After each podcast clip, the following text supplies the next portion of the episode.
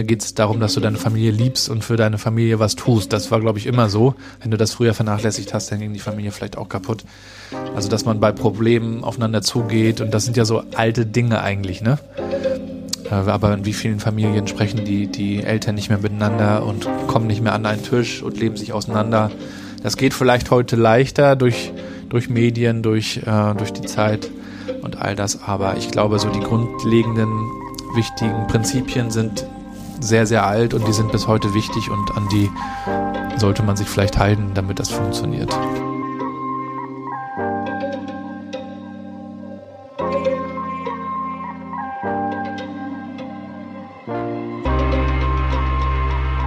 Erste Generation MV, ein Podcast im Jubiläumsjahr der Gründung Mecklenburg-Vorpommerns.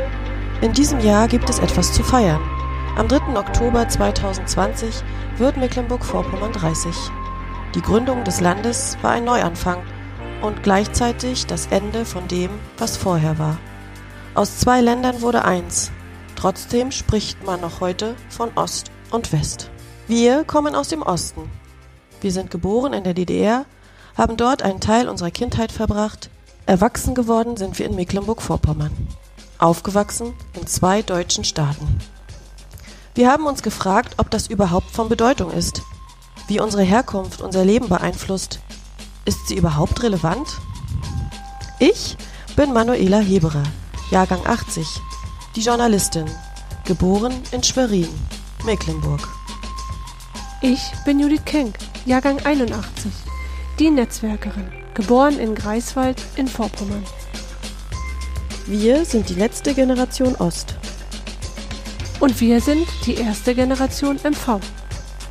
Hallo und herzlich willkommen in unserem Podcast Erste Generation MV. Wir sitzen hier heute mit Gabriel Rath äh, im Haus am See in Schwerin.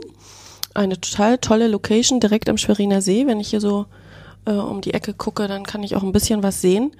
Gabriel ist äh, bekannt auch als Gabriel, wenn ich das richtig ausspreche, so in der Hip-Hop- und Rap-Szene. So ne?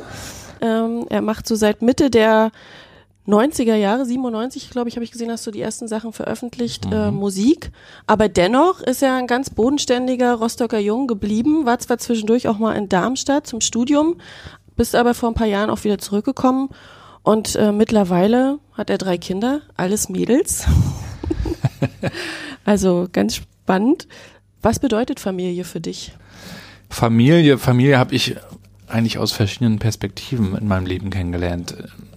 Als ich selber Kind war, also ich bin auch mit zwei Geschwistern groß geworden, wir waren auch zu dritt, ähm, war Familie natürlich äh, was anderes als heute. Wenn du selber Familienvater bist, ähm, hast du eine ganz andere, ganz anderen Blick drauf, hast mit einmal Verantwortung, Dinge, die du als Kind natürlich nicht hast. Heute bedeutet eigentlich Familie alles für mich. Das ist das Wichtigste in meinem Leben. Alles andere äh, ordnet sich unter, richtet sich danach aus. Also ob es jetzt Job ist, ob es jetzt auch Musik möglicherweise ist, all das ist nur äh, möglich, wenn wenn das andere vorher läuft und es muss sich auch verzahnen und vernetzen. Auch das ist ja heutzutage wichtig. Ähm, da spricht man ja auch über Work-Life-Blending, Balance sagt man ja fast nicht mehr, aber wie kriegt man die Dinge irgendwie zusammen oder übereinander gelegt?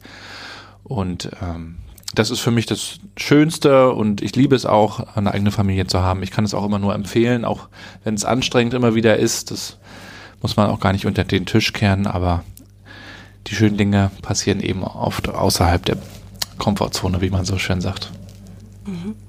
Judith, wie ist es bei dir, Familie? Ähm, ich bin total dankbar. Ich habe ein Mädchen und einen Jungen ähm, und habe mich total gefreut, dass ich das erfahren habe, dass ich beides äh, durchleben darf. Einmal das Aufwachsen eines Mädchen, einmal das Aufwachsen eines Jungen. Und ähm, bin auch sehr zufrieden und ganz glücklich, dass wir uns gegenseitig einfach unterstützen und schätzen und dass auch der, der gegenseitige Respekt da ist. Wie viele Kinder wart ihr zu Hause? Auch drei. Auch drei? Soll ich mal was Größte, verraten? Ja. Wir auch. Wir drei sitzen nicht zufällig für dieses Gespräch zusammen. Wir alle haben eines gemeinsam, denn wir alle sind in den 80ern in Mecklenburg-Vorpommern geboren. Judith 1981 in Greifswald, ich 1980 in Schwerin und Gabriel im gleichen Jahr in Rostock. Das ist nun fast 40 Jahre her. Ich wollte von Gabriel wissen, wie er sich an seine Kindheit erinnert. Genau, ich bin in, in Rostock in der, in der Südstadt äh, ähm, geboren worden. Meine Eltern sind auch noch in Warnemünde geboren, wo ich dann auch aufgewachsen bin. Meine Oma, das erzähle ich auch immer gerne, weil ich die Story so schön finde, ist in dem Haus geboren, in dem sie jetzt noch wohnt. Sie ist 85 äh, in einem Haus in Warnemünde. Und äh, ich hatte eine sehr, sehr schöne Kindheit in Warnemünde. Natürlich zum einen durch das Meer, was vor der Haustür lag, äh, also sehr wortwörtlich auch. Wir wohnten in der, in der Seestraße über der Strandeisziele, die manch einer noch kennt, äh, die dann irgendwann an den alten Strom gezogen ist und hatten also von unserem Balkon auch Blick sogar fast aufs Wasser und sind ganz viel am Strand gewesen, an der Luft gewesen, draußen gewesen. Wir hatten natürlich nicht diese digitalen äh, Themen, die, die die Kids heute auch haben. Und ähm, es war relativ unbeschwert. Ähm, man hatte, also sowas wie Angst und, und Kriminalität war damals eigentlich nie so wirklich Thema, auch wenn es das damals natürlich auch gab, aber es, es gab natürlich auch nicht diese Medienwelt wie heute, in der das alles nochmal so hochgespült und, und äh, verarbeitet wird. Ähm, ja, wir waren, wie gesagt, viel mit den Freunden äh, unterwegs, haben Fußball gespielt, später Basketball gespielt, ähm, sind mit den Fahrrädern rumgefahren. Ähm, viel draußen. Viel draußen. Nicht mit Smartphone und Co. irgendwo auf der Couch oder so. Ja, wir hatten, wir hatten auch einen, äh, einen Fernseher, ganz früher auch noch einen Schwarz-Weiß-Fernseher, erinnere genau. ich mich. Genau. Also das war, weiß nicht, wie es bei euch war. Die musste Nachbarn. man 20 Minuten vorher schon anmachen. Gab es ja auch nur fünf Schalter, ne, um die Programme so durchzuschalten. Ja, ja. ja. Der ist noch hochgefahren, der Fernseher. Ja. Und unsere Nachbarn, die über uns wohnten, hatten einen äh, Farbfernseher. Und da sind wir dann ab und zu mal hochgegangen und haben dann da Farbfernsehen geschaut. Und wir hatten natürlich auch den dänischen Fernsehsender und konnten dann ab und zu auch mal sowas sehen. Ja, und da hat man dann ab und zu Glück gehabt, wenn mal irgendwas im Fernsehen lief. Aber das war relativ zufällig. Es gab ja auch keine Fernsehzeitung oder sowas in der Richtung. Ähm, also da blicke ich gern drauf zurück. Also positive Erinnerung auch an das Thema Familie. Das ist äh, behütetes, ja, behütete Kindheit gewesen. Genau, meine, meine Familie war auch viel in der Kirchgemeinde in Warnemünde äh, integriert und wir waren dann eben auch viel mit anderen Familien unterwegs nicht nur in, in Warnemünde, Rostock, sondern auch in Mecklenburg in der Seenplatte ähm, sind wir hingefahren, haben gepicknickt ähm, und dadurch ähm, war ich viel auch mit anderen Kids zugange sozusagen und ähm, ja, das war auf jeden Fall eine schöne Zeit. Du hast gesagt, das war eine unbeschwerte Kindheit. Ähm, ich selber reflektiere das ja so, dass wir sehr un, ja, unbeschwert gelebt haben in der DDR als Kinder. Dann kam in der Jugendzeit so die Wende, also wir waren ja da alle ungefähr gleich alt, acht, neun, sieben Jahre. Und ähm, dann kam die Wende und dann heute darf man eigentlich fast machen, was man will. Und ich finde das im Nachhinein eigentlich perfekt. Also unbeschwert in der DDR. Ich meine, man durfte keinen Pioniernachmittag verpassen, dann gab es Ärger. Das ist mir tatsächlich auch mal passiert. Ähm, aber ansonsten hatte man ja keine Sorgen. Siehst du das auch so im, im Nachhinein, dass du eigentlich dankbar bist, dass es heute so ist, wie es ist? Das weiß ich nicht so genau. Ich aus Sicht eines Kindes ähm, hast du natürlich nicht die, die Gefahren äh, vor Augen, aber ähm, das ist möglicherweise heute ja auch noch so ähnlich. Also wenn ich jetzt meine Kinder sehe, die sind eins, sechs und zehn, die leben auch noch so im Moment und ähm, beschäftigen sich natürlich mit anderen Dingen teilweise, aber sind auch noch, wenn sie spielen, so in dem Spiel voll drin und, und machen sich keinen Kopf, was morgen passiert oder was eventuell passieren könnte, Szenarien. Ähm, möglicherweise ist das einfach so als Kind, aber ich bin natürlich dankbar, dass ich auch so eine Entwicklung kennenlernen durfte äh, von DDR, die ich dann irgendwie nochmal so kennengelernt habe, bis hin zu dieser ganzen Wendezeit, diesen Umbrüchen, bis auch diese ganze technologische Entwicklung, die währenddessen passiert ist, also vom Schallplattenspieler über Kassette zu CD zu MP3 zu Streaming und mittlerweile wieder zurück zur Schallplatte. Also gerade wir hören zum Beispiel noch ganz viel Schallplatte oder wieder. Äh, das auch so mitzubekommen war natürlich cool und äh, ich habe natürlich am Rande aber auch so ein bisschen die Schattenseiten der DDR mitbekommen. Also dadurch, dass wir in der Kirchgemeinde ganz aktiv waren, war ich jetzt zum Beispiel nicht bei den Pionieren äh, mit, mit dabei und war dann auch immer außen vor und konnte dann bei vielen Veranstaltungen nicht mitmachen. Oder mein Opa, weiß ich noch, war auch sehr aktiv in der, in der Kirchgemeinde. Der hatte dann auch mit der Stasi hier, hier und da äh, Probleme. Die haben ihm dann auch mal äh, Scheiben eingeschmissen oder hatten in, in der in der Kirchgemeinde im, im Bibelkreis auch mal einen Spion ähm, installiert, um, um zu gucken, ob die da so gegen das System arbeiten in der Kirchgemeinde, weil die Kirche hat sich da ja nicht äh, unterkriegen lassen an vielen Stellen und hat ja nachher auch die friedliche Revolution mit federführend nach vorne gebracht. Und das habe ich so ein bisschen am Rande auch schon mitbekommen, aber trotzdem ähm, ja, war es insofern unbeschwert, als dass wir einfach ähm, auch äh, alleine stundenlang und gefühlt tagelang draußen unterwegs waren und sich die Eltern da auch keine Sorgen gemacht haben. Ne? Das ist heute ja undenkbar. Also man bringt ja seine Kinder zur Schule und guckt nochmal, ob sie wirklich ins Haus gehen. Die Angst ist schon da, es kann was passieren, man hört viel und das war insofern früher anders. Hm. Hast du denn ähm, eine Veränderung selber auch wahrgenommen? Also mit der Wende hat sich für dich persönlich, für eure Familie was verändert? Na, ich weiß noch, dass äh, wir natürlich, äh, so wie viele andere auch Verwandte im, im, im sogenannten Goldenen Westen äh, hatten und auch diese berühmten Westpakete kamen natürlich auch zu uns mit ähm, Schokolade und irgendeiner Westzeitschrift drin und irgendwann äh, in den letzten Jahren um 87, 88 konnte meine Mutter mit, mit ihren Eltern, also meinen Großeltern dann auch mal ausreisen und, und die besuchen und dann weiß ich natürlich auch noch, wie wir das erste Mal dann, als die, die Mauer quasi gefallen ist, ähm, rübergefahren sind mit unserem kleinen blauen Trabi, äh, wo wir dann zu fünf drin saßen und sind, weiß ich noch, sind wir nach Ratzeburg gefahren. Und ähm, das war aber irgendwie schon vier, fünf Monate, nachdem die Mauer gefallen war. Und die, wir Kinder hofften noch, dass wir dann da ganz viele Bananen und Schokolade und so bekommen würden, war aber längst nicht mehr der Fall. Wir waren dann aber auf dem Wochenmarkt dort in Ratzeburg und waren da ganz geflasht ähm, vom Angebot, was es da alles gab. Da hat sich natürlich eine ganz neue Welt aufgetan und dann überhaupt auch die Reisefreiheit mit einmal, also mit einmal kannst du überall hinfahren, was wir natürlich dann auch genutzt haben. Aber als Kind hast du natürlich nichts vermisst. Ne? Du warst dann vielleicht im Harz ne? oder im Erzgebirge, das waren so unsere Gebiete viel. Äh, das ist ja als Kind auch total ausreichend eigentlich. Du musst einfach nur Natur irgendwie in den See springen. Mehr will man ja als Kind nicht. Aber wenn man dann älter wird, ich war dann 10, 11, 12 später, ähm, beschäftigt man sich natürlich mit der Welt immer mehr und da fanden wir das natürlich schon toll, dass wir dann diese neue Freiheit hatten. Und diese Entbehrung, also jeder kennt das ja als Kind in der DDR, dass es auch das ein oder andere Mal nicht gab oder, oder dann nur über Beziehungen. Mhm. Ähm, ist das was, wie, wie, siehst du das heute bei deinen Kindern mit den Entbehrungen? Haben, haben die Kinder heute noch Entbehrung oder? Ja, heute ist es das Gegenteil, ne? Heute leb, leben wir alle im Überfluss. Ähm, jeder Song ist gefühlt ähm, verfügbar, jeder Film ist potenziell da. Ähm, Information, Google, das ganze Weltwissen in der Hosentasche ist natürlich eine ganz andere Welt und gerade wenn Dinge selten waren, wenn sie rar waren, dann hat man sie natürlich eher geschätzt. Ne? So, das, das kennt ihr auch noch, die erste Kassette, die erste CD, wenn die dann weg oder kaputt war, das war dann schon echt traurig und schade und heute ist es halt egal. So, heute will man auch nicht mehr so viel besitzen, weil man kann das ja irgendwie auf anderem Wege auch bekommen. Damals hat man die Dinge dann eher noch wertgeschätzt, weil sie knapper waren. Aber natürlich sehe ich auch die Vorteile ähm, der heutigen Zeit, also den Kindern einfach auch zu zeigen, du hast ganz, ganz viele Optionen bis hin zu zum Thema Karriere, Berufswahl, was, was du tun kannst. Äh, das macht es insgesamt nicht leichter, weil find erstmal so deinen dein Weg auch in, in dieser Welt der, der unendlichen Möglichkeiten. Das ist eine Herausforderung, aber da sind die Eltern dann natürlich gefragt.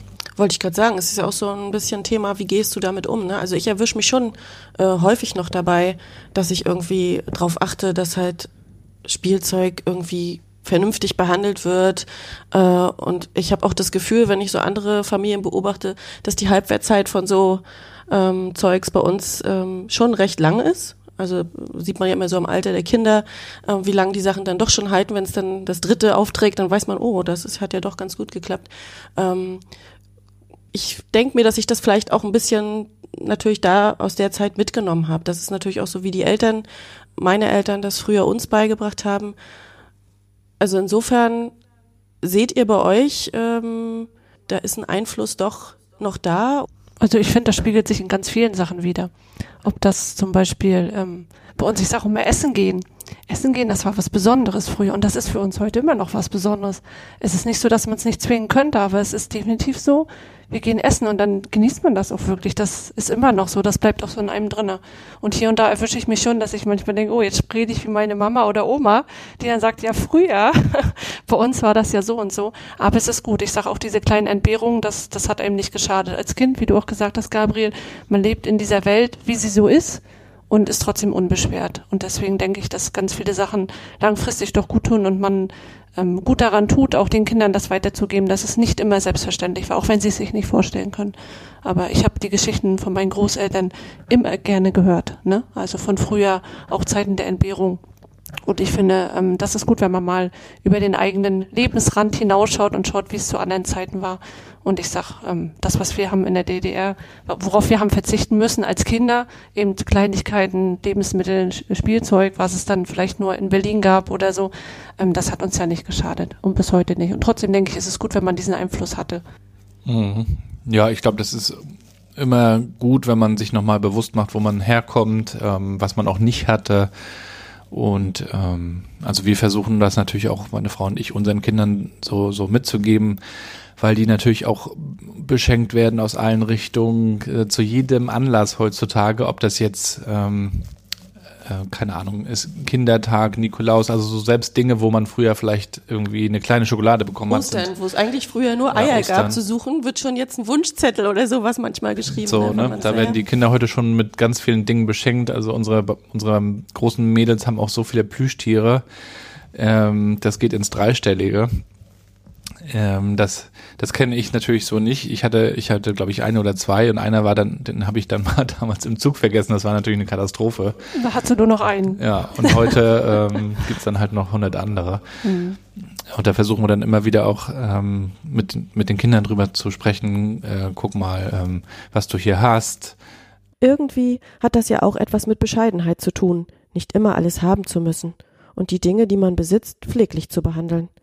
Ich frage mich, ob das nicht auch etwas mit dem religiösen Umfeld zu tun hat, in dem Gabriel aufgewachsen ist. Ehrfurcht, Liebe, Vertrauen, Dankbarkeit, all dies sind Begriffe, die auch mich in der katholischen Gemeinde als Kind immer begleitet haben. Ja, auch Dankbarkeit, ja. Ne, das, genau das ist vielleicht auch so aus meinem Glauben heraus äh, ganz, ein ganz wichtiger Faktor, dass man Faktor, dass man dankbar ist und dass man sich auch auch am Ende des Tages nochmal bewusst macht, wofür ist man eigentlich dankbar, wie ist der Tag so gelaufen und auch mit den Kids darüber spricht. Ähm, was haben wir hier eigentlich? Und am Ende sind es ja auch nicht die, die, die materiellen Dinge, äh, für die man nur so dankbar sein muss, sondern Dinge wie Gesundheit, Frieden, ähm, ein warmes, weiches Bett und, und solche Sachen. Und das versucht man natürlich auch den Kindern weiterzugeben, dass du nicht glücklich wirst, wenn du, ähm, wenn du ganz viel Geld ansammelst, das, das kann natürlich helfen, aber dass du am Ende eine Familie hast, dass du gesund bist, dass du füreinander da bist, diese Dinge. Ne? Mhm. Und so sind wir auch geprägt worden in unserer Kindheit, als unabhängig vom Thema DDR, aber das ist, glaube ich, ähm, ganz, ganz wichtig. Mhm. So dieses Thema Dankbarkeit. Ich weiß nicht, wie es bei euch ist. Auf jeden Fall. Habe ich ja vorhin schon gesagt, ne? Bin einfach dankbar, dass ich ja eine gute Familie habe, dass alles so gut läuft und das muss man sich immer wieder bewusst machen. Das ist nicht selbstverständlich, definitiv nicht. Ja. Du schreibst ja auch den Daddy-Modus-Blog schon äh, ziemlich lange. Ähm, und da kommen ja teilweise auch solche ziemlich ernsten Themen vor. Also mhm. Ich habe äh, neulich mal wieder reingeguckt. Also Thema Angst, äh, Thema Kinderarmut, es sind ja schon mhm. auch ernste Themen, ähm, die dich da irgendwie beschäftigen. Ähm, wie geht ihr in der Familie damit um? Sprecht ihr sowas an? Ja, Thema Angst ist ein, ist ein ganz wichtiges Thema, über das eigentlich auch, also gerade Kinderangst, über das, glaube ich, auch viel zu wenig gesprochen wird. Da sind wir nämlich ganz schnell beim Thema Medien. Ja, das kennt ihr möglicherweise ja auch. Da gibt's ja ganz schlimme Dinge und Memes und, und äh, äh, Grafiken und Videos, die dann über WhatsApp verteilt werden oder auch über YouTube, äh, wie dieses äh, Momo-Thema mhm. Äh, mit dieser Fratze. Äh, die sich dann ja ziemlich viral weitergeteilt hat. Und das kam natürlich auch bei unseren Kindern an, die dann auch richtig Angst bekommen haben und dann auch nicht mehr abends äh, alleine irgendwie auf Toilette gehen wollten eine mhm. Zeit lang und äh, nicht einschlafen konnten. Und die hat das richtig belastet. Mhm. Und ähm, da musst du natürlich mit den Kindern drüber sprechen und dann bist du auch schnell bei dem Thema, wie gehen wir mit den Medien um? Und ähm, ab wann bekommt äh, ein Kind äh, ein Handy, äh, hat es da freien Zugriff auf alles ähm, und, und man kann ja den Kindern da auch keinen Vorwurf machen, äh, woher sollen die das wissen? Aber das ist echt ein, ein schwieriges Thema und ich weiß noch, als ich ein, ein, ein, Kind war, ich weiß nicht, ob ich sieben, acht war, hatte ich mal so ein einen Ritterfilm gesehen, da, da wurde einer ganz schlimm von allen Seiten erstochen. Das hat mich damals auch verfolgt, aber heute erreicht die Kinder das ja viel, viel eher. Ne? Ja, und, und auch Armut ist ja auch so ein Thema. dass, dass Kinder ja ähm, immer mehr äh, sehen und, und verstehen. Auch 2015 hatten wir ja die große Flüchtlingswelle. Äh, das war natürlich auch eine, eine Frage, die die Kinder dann hatten. Ähm, warum kommen die her? Was, was ist mit denen? Ähm, geht's, warum geht's denen nicht gut? Überhaupt auch mal darüber zu sprechen, dass, es, dass uns hier sehr gut geht in Deutschland, dass wir hier sehr reich sind dass es eben auch nicht selbstverständlich ist und dass man den, den Leuten dann aber auch helfen sollte. Und dann haben wir dann auch, das war ganz süß, mit den Kids äh, zusammen so kleine Päckchen gepackt, ne, für die Flüchtlinge, die auch nach Rostock gekommen sind. Äh, da hat ja Rostock Hilft auch einen super Job gemacht. Und da haben die Kinder halt auch so alte Barbies und so reingepackt und mhm. äh, für die Kinder, für die, denen es nicht so gut geht, das war natürlich ganz niedlich. Aber so lernen sie, glaube ich, dann auch nochmal zu verstehen, dass man, dass man sich da helfen muss und dass man dass man, äh, dass man es nicht für selbstverständlich nimmt, wenn es einem selber sehr gut geht, sondern dass man sich, dass man aufeinander achtet und und irgendwie das auf dem Radar haben sollte, äh, was da draußen noch so passiert. Und selbst wenn wir mal in Hamburg sind mit der Familie oder in Berlin und dann dann siehst du natürlich auch nochmal ähm, andere Leute, die auch auf der Straße sitzen und betteln und so weiter, was du in Rostock vielleicht nicht so viel siehst. Ähm, dann, dann entsteht natürlich die Frage, wie, wie ist das, warum ist das so? Und äh, darüber sollte man natürlich irgendwann mit den Kindern auch reden. Also vielleicht noch nicht, wenn sie vier, fünf Jahre alt sind, aber unsere große, wie gesagt, jetzt vierte Klasse, da ist das mittlerweile schon ein Riesenthema. Hm. Hm. Meine, mein Empfinden ist, dass die Entwicklung einfach so wahnsinnig schnell gegangen ist. Also Medien, Stichwort, wenn ich überlege, ich glaube, ich war 17 oder so, als ich mein erstes Handy hatte. Äh, das war noch dieser Nokia-Knochen. Mein Vater hatte noch so ein viel größeres Teil und die hat man ja auch ewig getragen. Da konnte man ja auch nichts mitmachen. Das war nur zum Nummern eintippen.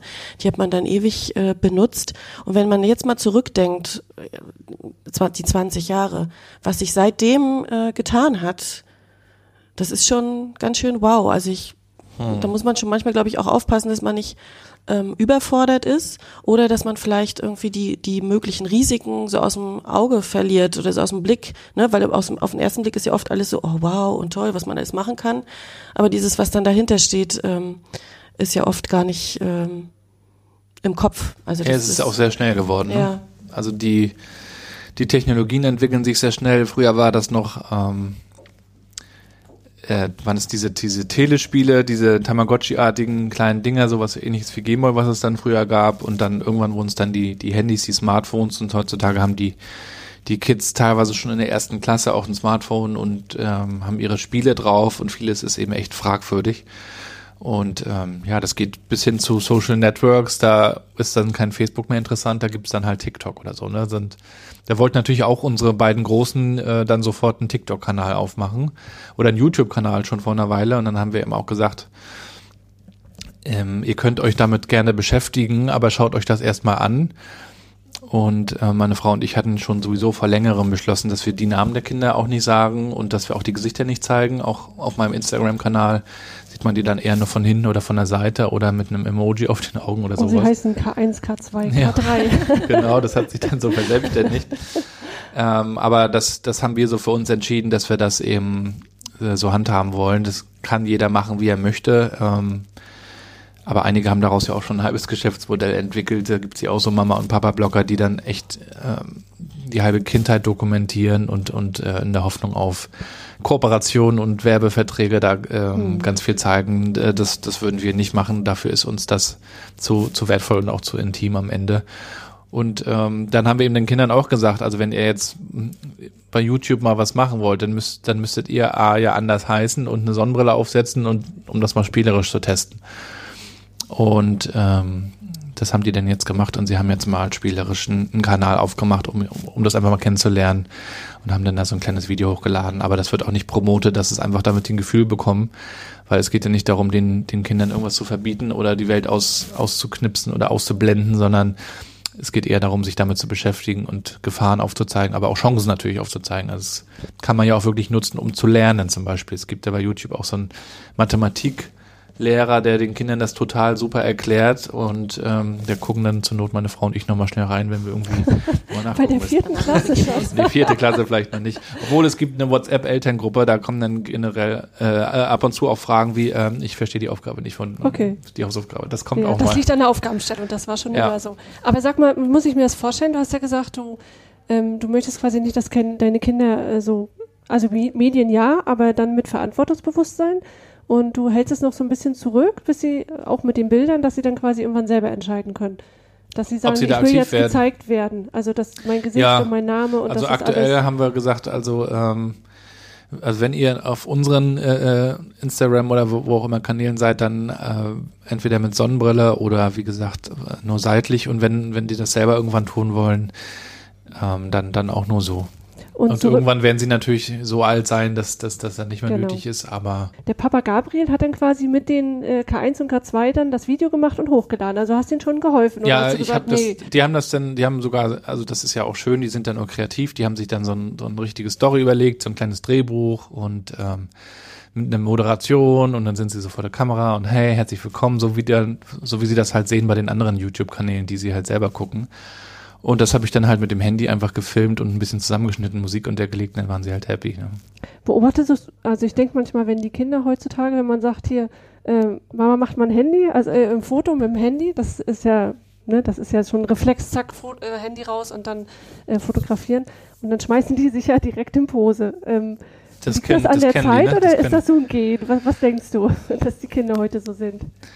Ja, die die kennen es halt auch nicht mehr anders. Das gehört dazu und äh, dieses Posieren, das ist natürlich schon ein bisschen strange. Sowas gab es natürlich bei uns alles gar nicht. Aber die, sie sehen ja auch sofort, wie das Foto aussieht und sie haben eine Erwartung, wie sie aussehen möchten und sie sind auch eitel manchmal und äh, aber jetzt nochmal zu den Themen, äh, weil du sagst, ihr haltet eure Kinder so davon ein bisschen weg und wollt das nicht so ähm, öffentlich machen. Ich finde, so auf deinem Blog gibst du aber schon doch irgendwie relativ tiefe mhm. Einblicke teilweise in euer mhm. privates Leben. Natürlich mhm. nicht irgendwie, also auf ganz persönlich mit Fotos, aber ich kann schon sehen, wann bei euch mal wieder Kindergeburtstag war, wie das so ist und wenn ihr im Urlaubs, äh, Urlaubs, äh, Urlaubsblogs gibt es auch noch seit einer Weile. Genau, das finde ich also schon sehr Ist schon persönlich. viel, oder? Ist schon viel, Genau. Ja. Und äh, wie, wie, wie kriegst du da so die Grätsche? Also wie ähm, verträgt sich das so mit dem Anspruch, da nicht Ja, viel? es gibt ja so äh, immer die Frage, was ist persönlich und was ist privat. Und ich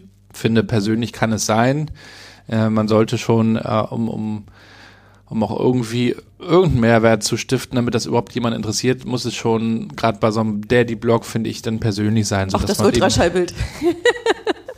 ja.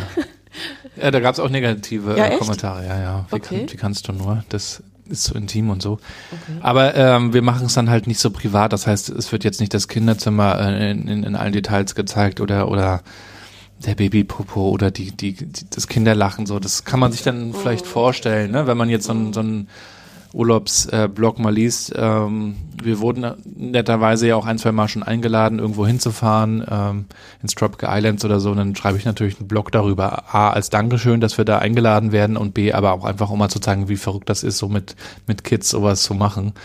Und das ist dann so ein Mix aus ähm, persönlich und amüsant. Und ich gucke dann, dass dass das irgendwie nicht zu weit geht. Hm. Und warum machst du das? Also was treibt dich da an, das so aufzuschreiben und so kundzutun? Das kam eigentlich daher, dass ich, ähm, als ich Vater wurde, das war vor ja vor zehn Jahren, ähm, habe ich dann einfach so anek kurze Anekdoten als Facebook-Posts veröffentlicht und darauf re relativ viel Resonanz natürlich bekommen, weil das natürlich a andere Leute auch kennen und sagen, ja, genau so ist es, und andere sagen, oh, verrückt. Ähm, schön für dich, mhm. möchte ich nicht, mhm. ähm, so nach dem Motto. Und äh, das ist dann halt irgendwie immer mehr geworden und irgendwann wurden die Posts ein bisschen länger und daraus ist dann eine, eine Kolumne entstanden, die ich bei dem Rostocker Stadtmagazin 081 für ein paar Jahre geschrieben habe, der Modus-Kolumne. Die habe ich dann äh, nebenbei auf meinem Blog quasi veröffentlicht. Dann kamen auch ein paar Anfragen dazu, ähm, so dass ich dann auch mal ein bisschen unterwegs sein konnte hier und da. Und äh, dann war es am Ende so ein Mix aus Anekdoten, also so ein bisschen unterhaltsam, dann irgendwie auch eine Message, äh, Family, eine Family zu haben ist cool, ähm, kann ich empfehlen.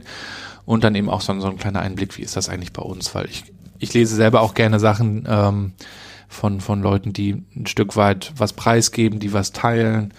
Und äh, das war dann eben auch so mein Anspruch. Mhm. Wobei ich ja mittlerweile auch nicht nur über die Familiensache schreibe, sondern auch über andere Themen, die mich interessieren.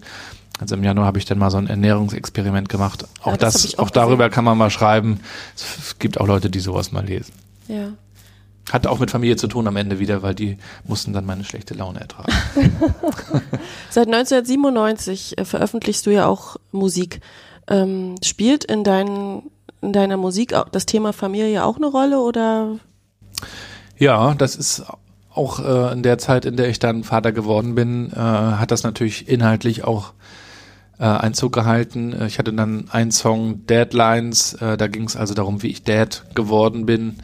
Ähm, habe das dann einfach mal so beschrieben, wie so eine Story einfach, was sich da auch verändert hat, dass ich quasi auch aus so einer Routine äh, in, in, in so ein ganz anderes Leben gekommen bin, also wie auf so ein anderes Level, so habe ich das damals beschrieben.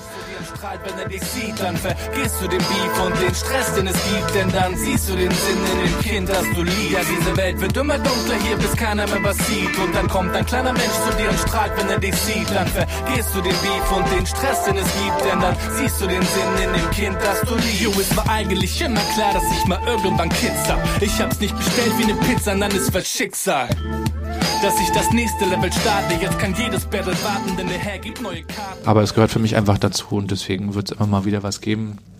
Dieses Jahr kommt ja auch noch mal was raus von mir. Äh, da wird es natürlich auch auf diesem Album dann hier und da das Thema Familie geben. Erzähl mal, wie das mit der Musik angefangen hat. Also äh, du hast ja, das ist wahrscheinlich auch, man war viel draußen als Kind, viel hat mehr als früher bisschen hat, Ja, es hat mit dem Thema Familie ganz viel wiederum okay. zu tun, weil mein Vater, der hat auch zwei Geschwister gehabt, also auch wieder drei, äh, hat mit denen, mit seinen beiden Brüdern äh, ganz viel Musik gemacht und die hatten eine Band. Also als ich noch klein war und ich glaube sogar bevor ich geboren wurde, hatten sie die Band schon. Und ähm, ich weiß nicht, ob, wie gut sie waren, aber sie hatten ganz viel Spaß und äh, hatten auch Auftritte. Ähm, bei Kirchgemeinden, das war auch so christliche Pop-Rock-Musik, aber auch so auf Stadtfesten in Rostock und so weiter. Und ähm, als ich dann so Mitte der 90er kam so dieses ganze Hip-Hop-Thema so ein bisschen aus den USA auch äh, rüber und in Deutschland entstand so ein bisschen deutscher Rap. Ähm, da hatte ich dann auch so bei den ersten CDs die, die Texte, die man noch in diesen Booklets in den CDs hatte, so mitgelesen, irgendwann mitgerappt aus Spaß und irgendwann auch mal angefangen, was eigenes zu schreiben, auch auf Englisch noch. Und dann kam irgendwann die Idee auf, ich weiß gar nicht mehr, ob mein Vater die hatte oder, oder ob ich die hatte, dass man ja mal einen Song zusammen machen könnte mit dieser Band von meinem Vater, mit seinen zwei Brüdern. Ich weiß noch, sein, sein Bruder, der eine auch hinten am Schlagzeug schön mit äh, Muskelshirt und lange äh, Locken, so halb Fokuhila mit Stirnband. Äh, da gibt's legendäre Fotos und dann kam es also zu einem ersten Song.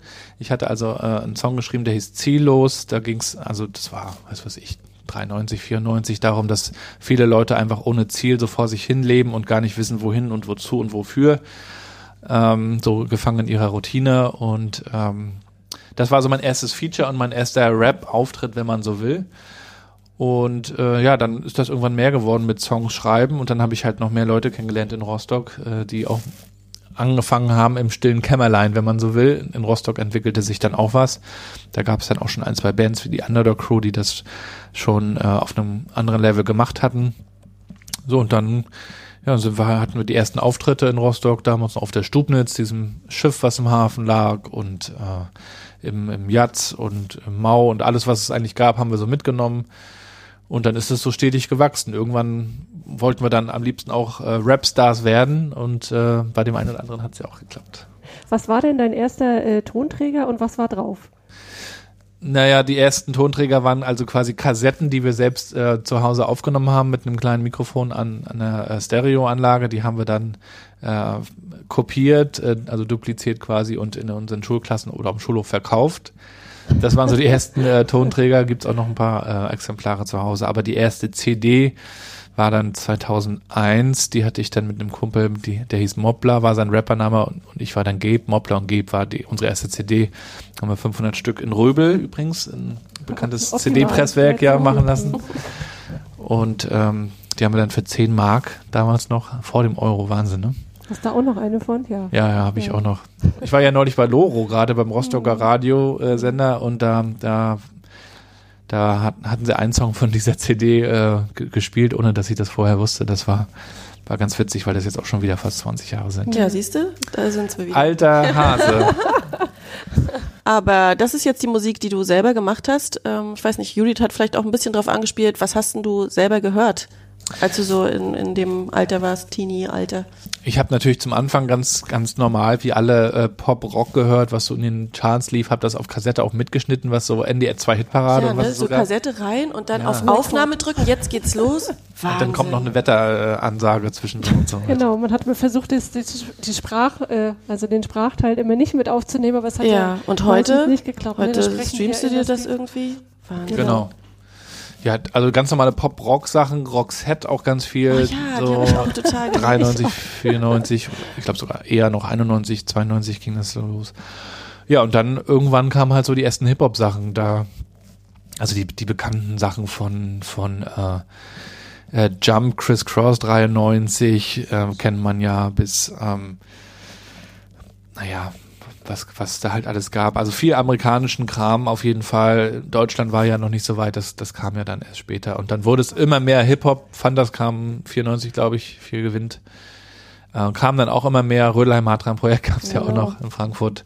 Das fanden wir schon auch ganz cool und haben das so verfolgt. Aber ja, wir haben nicht nur Hip-Hop gehört, wir haben auch äh, andere Sachen gehört, äh, jazzige Sachen oder auch ähm, so elektronische Sachen haben uns ein bisschen beeinflusst. Äh, weil Hip-Hop ist ja letztendlich immer so ein Recycling aus vielen verschiedenen Einflüssen, aus denen du dann irgendwie was Neues kreierst. Und haben auch mit Live-Instrumenten äh, hier und da gearbeitet. Ich glaube, mein Vater hat auch irgendwann nochmal was eingespielt. Spielst du Ja. deinen Kindern die alten Sachen von dir vor und äh, andere ältere Spielst du Sachen? die überhaupt deinen Kindern vor? Ach, meine sind ja, scharf die drauf finden das, die finden das zwar cool, meine Kids, wenn ich mal irgendwo manchmal einen Auftritt habe, aber fragen dann auch, ob sie dann mit auftreten können. Die sehen das dann eher als eigene Bühne. Und die, die alten Sachen interessieren sie jetzt eigentlich nicht so sehr. Das ist, ja, dass Papa da irgendwie Musik macht, ist, ist klar und bekannt, aber und sie regen sich auf, wenn ich dann mal Scheiße sage im Text. Papa, du hast geflucht, du hast Scheiße gesagt und Oh, da hast Sagt man ja auch Gutes nicht. mitgegeben. ja, wir genau. haben ja neuerdings in der Küche eine Fluchbox installiert. äh, da, in der liegt so ein Zettel mit Fluchwörtern und die sind dann hinterlegt mit 20, 30 bis 50 Cent.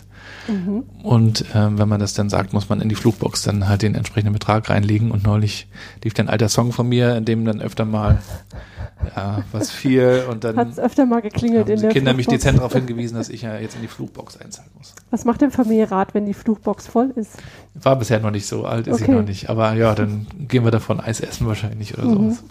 Musik äh, ist dein Hobby, kann man das so sagen? Oder ist es so? ist es eine Leidenschaft. Äh, ich fand, ich fand das Wort Hobby lange Zeit immer irgendwie ganz negativ, weil Ja. das immer so besagt, okay, ähm, das, man hat es ein bisschen abgetan als irgendwas, was man so macht, wenn man mal Zeit hat. Das war für mich immer irgendwie mehr. Es war immer so eine, eine, eine große Liebe und eine, eine Sache, bei der man nicht auf die Uhr guckt, äh, die einen gedanklich auch begleitet.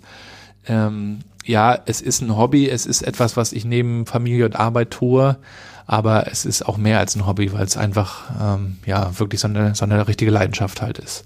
Genau, darauf will ich hinaus. Du hast Familie, du hast einen Job. Wie kriegst du das dann mit der Musik noch so unter einen Hut?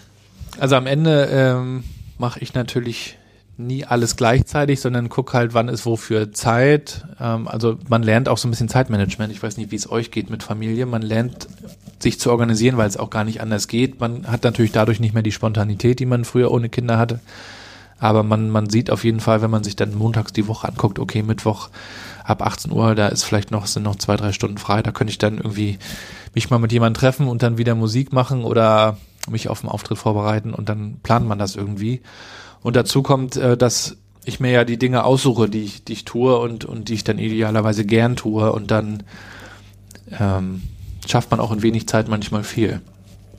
Wenn du das machen willst nebenbei, dann bedeutet das natürlich auch, dass dann irgendwie deine Frau auch mitspielt und die die Zeit freiräumt. Und ich habe also den Eindruck, wenn ich äh, auch so deinen Blog lese, dass ihr sehr, sehr partnerschaftlich äh, an diesen Job Mama, Papa rangeht, aber dennoch, also schon, ne, beide sind gleichwertig zuständig, beide sind verantwortlich, jeder hat seine Freiräume.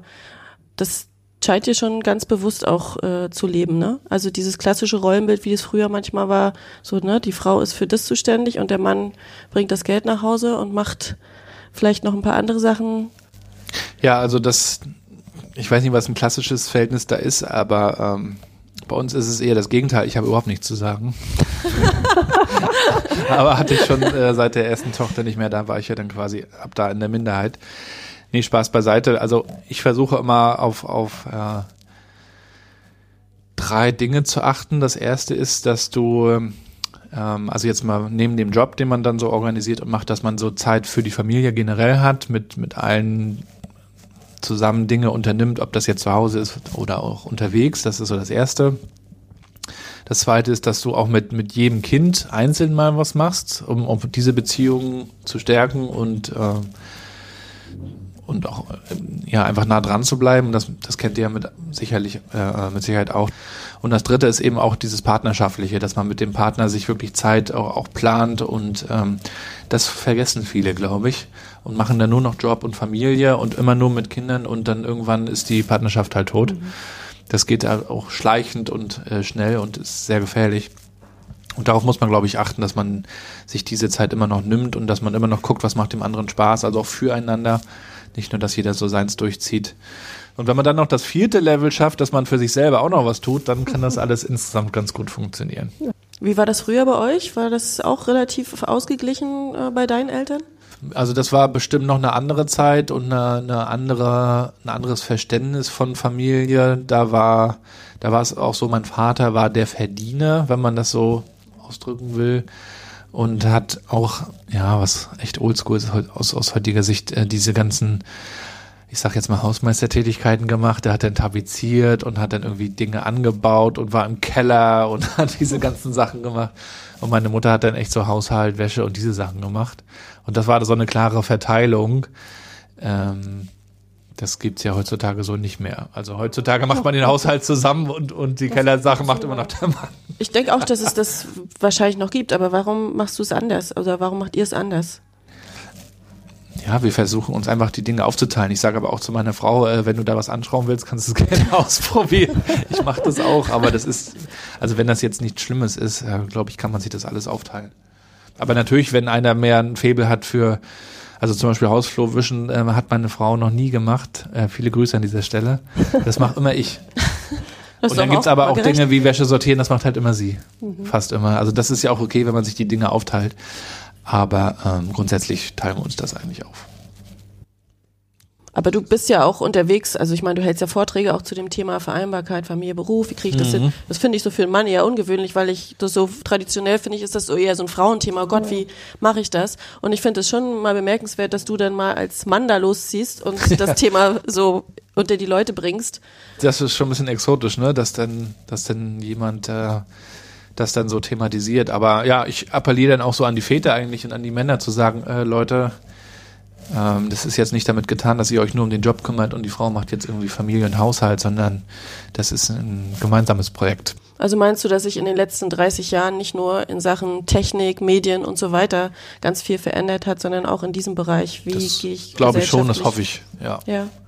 Also bestimmt nicht in allen Familien, das, das, das glaube ich nicht, aber in dem Umfeld, was ich so sehe und kenne, ähm, ist das bestimmt so.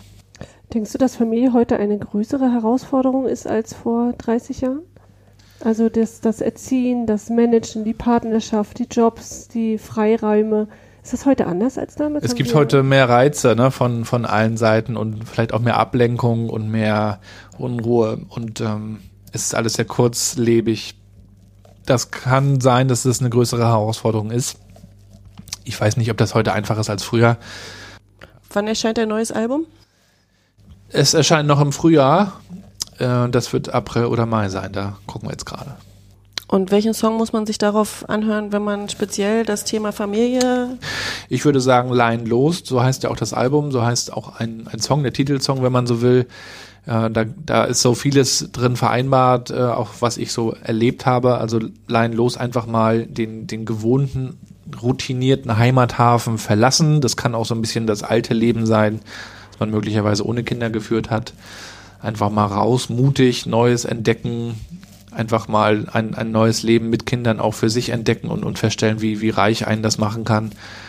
Und dann ähm, ist es natürlich schwierig, wenn du auf hoher See bist und ein Sturm kommt und all diese Dinge sind auch in dem Song so metaphorisch mit drin, aber ähm, du, du wirst eben all das erst wertschätzen, wenn du dich aufmachst. Und insofern würde ich sagen, leinlos. Schön. Familie ist keine Zwangsjacke. Nein. nee, im Gegenteil. Ja, vielen Dank. Es war ein tolles Gespräch.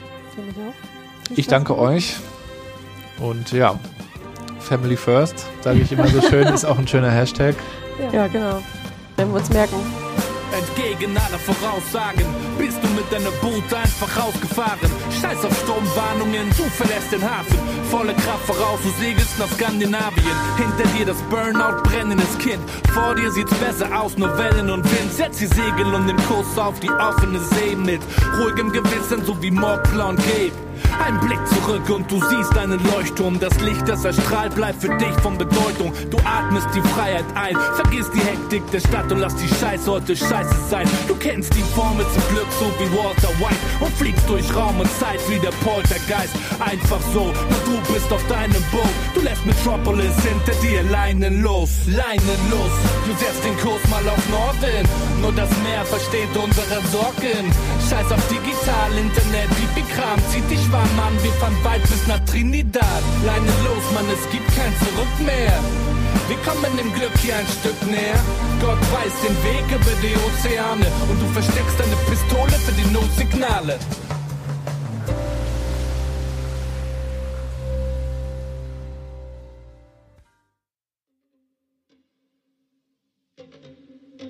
Das war Folge 1 des Podcasts Erste Generation MV nach einer Idee von Manuela Heberer und Judith Kenk.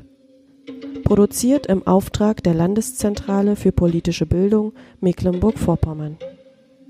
Produktion und Schnitt Manuela Heberer. Musik Deadlines und Leinen los mit freundlicher Genehmigung von Gabriel Rath.